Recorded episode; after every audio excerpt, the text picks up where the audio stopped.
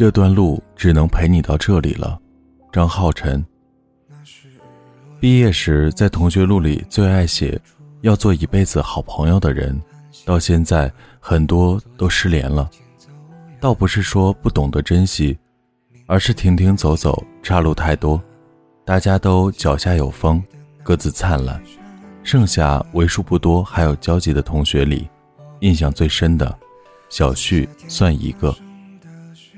我跟小旭严格来说不算是同学，中学那会儿隔了俩班，全靠玩网游建立了迷之友情。在当时的大环境下，男女没有纯友情，男生跟女生玩，要么是娘炮，要么想勾搭。很幸运，我两项都占了。当时声音确实够娘，也确实挺喜欢小旭，因为他什么都大。脸盘子大，眼睛大，胸部尺寸也飞扬跋扈的，再加上他爸是我们年级出了名的最帅数学老师，就更添了光环。小旭起初对我也有点意思，交换日记也写了好几本。不过等到他有次去开水房打水碰见那位后，我就成了单方面意淫。小旭觉得那位像陈冠希，我酸他说。是挺像的，都有鼻子有眼的，也带把儿。那么多可歌可泣的校园爱情，小旭最后选了最要命的一种，暗恋。几乎每节课下课都会去开水房打水，生怕碰见，却又好想看到他。后来打探到他上高二，在我们楼上，于是只要没事儿就常在二楼栏杆前张望。原来课间操跟我乐此不疲聊游戏的他，那时一个人做的无比认真、铿锵有力，尤其是第八节转体运动，每次回头都带激光，在人群里直扫那位。更严重的是，有次升旗仪式，他们班上周总评分得了年级倒数，校长当着全校一顿批，小旭站在我旁边，眼含泪花看着校长的方向。我想说，他啥时候这么有集体荣誉感了？只听他碎碎念叨：“你看啊，那位怎么能那么帅？”我当时就幡然醒悟，之前会喜欢这姑娘，应该是青春期荷尔蒙瞎起劲所致，并且起的有点糙。后来小旭真的认识那位了，据他说是在我们那个网游里认识的。卖藏宝图的时候，标价后面少打了个零，结果被那位不小心买了。于是小旭死缠烂打，在世界窗口黑他，逼得那位直接甩给他价值藏宝图二十倍的银子，就当认栽。小旭被这位霸道总裁俘获，又在世界窗口里隔空表达爱意，两人一来二去成了网友。等一见面，小旭。圆满了。他偷偷的把那位的 QQ 设置成好友上线通知，不错过任何一次聊天的机会。只有我知道，他每次激动，脑袋空白比他聊天的时间要久。他们放学一起坐公交车，两个人推搡着挤在人群中，话也渐渐变多了。也只有我知道，他回家根本不用坐公交车，走几步路。就到了。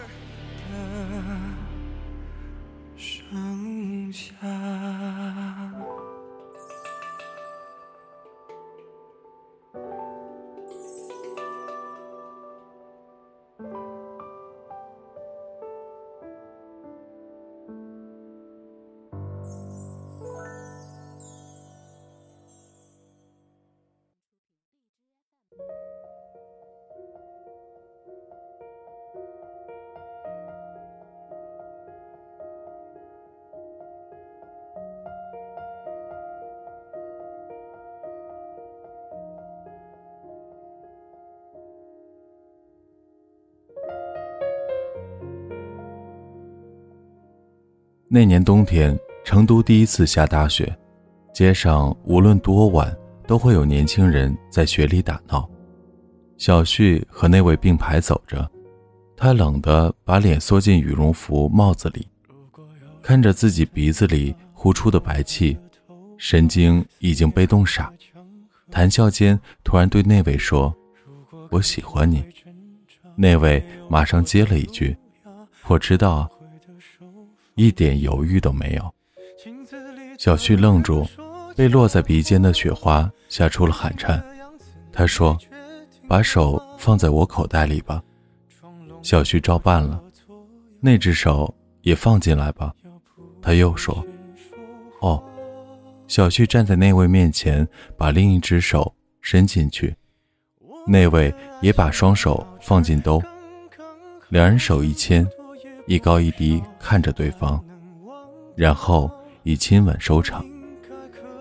小旭说：“直到今天，他仍固执地认为那位是他见过的最特别、最好的人，不然怎么会在自己最懵懂、最青春、最不懂爱，或许……”也是最懂爱的那几年，那么真切的喜欢着他。小旭和那位进入到恋人常规的相处模式，吵到天翻地覆，爱到海枯石烂。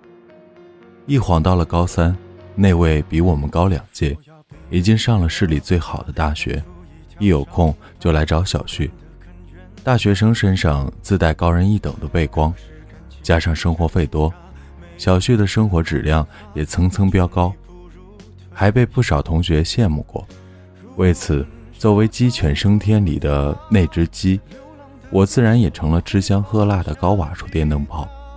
也是从那时候起，我觉得那位勉强有点像陈冠希，就是要打个七折。后来 SNS 社区流行起来，那位戒掉了网游。开始混豆瓣儿，流连于各种小组，偶尔发点照片和三两个不成文的句子，身后一群女文青直追。当时豆瓣有一个交友小组，叫“假装情侣小组”，用文青体翻译是说，对生活是一种态度，因为找一个人开始很难，分手的时候又是那么痛苦，为了避免痛苦的经历。就选择中间最美丽的一段。说人话就是姑娘或者小伙，我们看着顺眼就去床上啪啪啪吧。那位成了那个小组里常驻的用户。第一次发现那位出轨的时候，小旭刚一诊结束，成绩还不错。后来几次诊断考试，直接从本科苗子一落千丈到了专科。小旭没跟那位分手，不过进入了冷战，任凭那位如何自责道歉，他都不动容。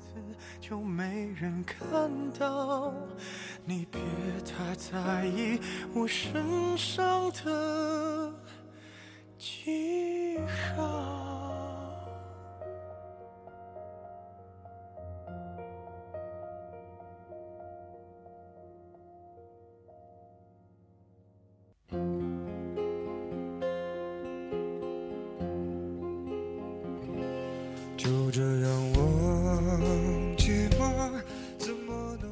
高考成绩下来，非常没有意外的，小旭被影响的很严重，分数说出来都寒颤。选择题全选 C，应该也会比他的分高。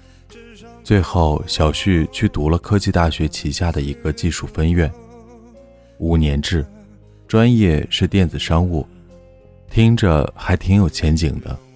结果大一还没上完，学校就给他下了警告。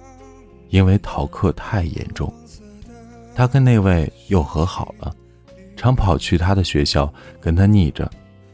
我问过小旭好几次，真的还喜欢那位吗？他反问我。直到今天，我的所有密码都跟他有关。你说这是喜欢还是不喜欢？怎么分？这辈子分不开了。那位的学校外面有一个非物质文化遗产公园，是拍婚纱圣地和情侣栖息地。小旭跟那位躺在草坪上，一遍一遍听金海心的《阳光下的星星》。租自行车在公园里浪费人生，在还没有修好的洋楼里接吻，两个人缠在一起，从白天亲到晚上，挂着红肿的嘴巴回寝室偷笑。那时，小旭似乎又找回了热恋的感觉，觉得初中暗恋他那么久不是白费力气的。他一直都是自己心中那个最迷人的少年。小旭大二的时候，新的专业老师估计也是鸿鹄之志没处发挥，热衷于点名。三分钟一小点，十分钟一大点，点名不到超过三次就不用参加考试了。小旭乖乖上满了他半学期的课，那位也为了毕业实习奔波，两人多数时间靠手机联系。开始还会积极分享今天谁走了狗屎运，碰上了大锅菜里的小强。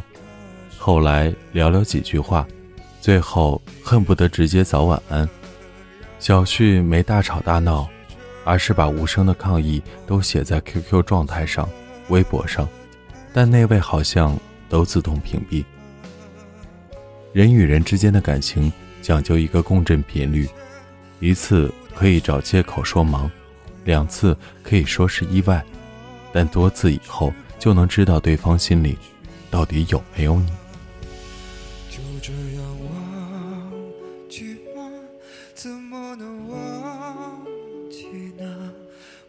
色的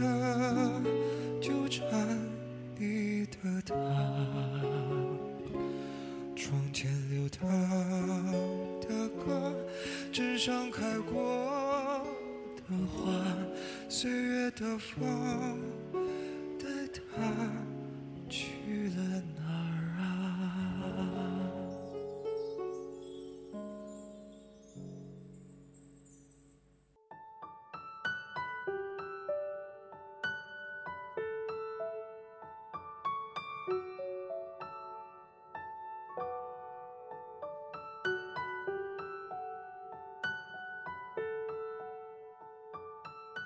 这之后，他们将近一个多月没有联系。小旭终于忍不住，直接杀去他们学校找他。两人去电影院看了《疯狂的赛车》，笑到飙泪，却不敢伸手牵住对方。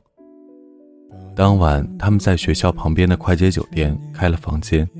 那位洗澡的时候，小旭看见他手机收到一条短信：“来见人，幺零零八六。”内容是：“老公。”我想你了。后来一整晚，两人背靠着背躺着，什么也没做。小旭突然问他：“你爱我吗？”他犹豫片刻说：“我也不知道。”那一瞬间，似乎又回到初中那个冬天，两人牵着手，交换鼻息。只是他一直误会了，那份温柔并不是他独享的。成了米其林三星备胎，小旭觉得自己太廉价了，肯原谅他出轨，因为他影响高考，为他逃课，坏事做尽，彻底贬了职。女人看不起，男人爱不上，他从没哭得这么伤心过，抱着胳膊抽泣。有些东西，你即便知道它过期了，但还是抱着侥幸的态度吃，吃到拉肚子才能信。就跟抽奖券刮出“谢”字，还不信邪，一定要把“谢谢参与”四个字都刮出来，因为没办法接受啊！听到一起听过的歌，吃到一起吃过的东西，经历一切相似的瞬间，就会没自尊的去挽回。大二一结束，小旭就被他的最帅数学老师送去了法国。也是到那个时候，我才发现，从前其貌不扬的同学都是隐藏富二代，成批盖上外国的戳，四面八方的送出去了。因为时差的缘故，我跟他的联系也变得少了，最多就是在他的博客、校内网看到他的近况，看到几张身材走样的照片，还会好心提醒他，脸本来就大，别太任性。我从来都没敢问小旭后来的心情。我知道，爱情比任何事物都顽劣，它不会如你想象的那样发展。你以为那个人来到你的世界，他就不会走，你以为他走了之后前路险恶，再也不会像这样爱一个人了，但最后会有另外一个人出现，把回忆变得微不足道。时间最会骗人，但也能让你明白，这个世界没有什么是不能失去的。留下的尽力珍惜，得不到的都不重要。唯愿你以后有酒有肉有姑娘，能皮能笑能干架，此生纵情豁达。这句话一度占据小旭个性签名很长一段时间。我点赞的时候，发现那位也点了赞，小旭竟然没有拉黑他。后来我跟小旭见过一次面，他弃自己的身材与不顾，我呛他，要不是出于革命情感。我都不太想跟他做朋友。席间又聊起了那位，说到好像已经结婚了，在同学的朋友圈看到一个特别土俗的婚礼现场，那个新娘子是个脸比他还要大几号的路人，当然胸比的小太多。那年法国国庆日，巴黎铁塔被烟火包裹，小旭发信息给那位说：“我们还是做普通朋友吧。”不久后，那位回了信息，小旭直接关上了手机，仰头看天空。他说：“分手以后才知道，心里真的有人曾进来过，但时间久了，以为忘不掉的，也不知不觉中忘了。”他生日什么时候来着？四月。算了，终于是忘了。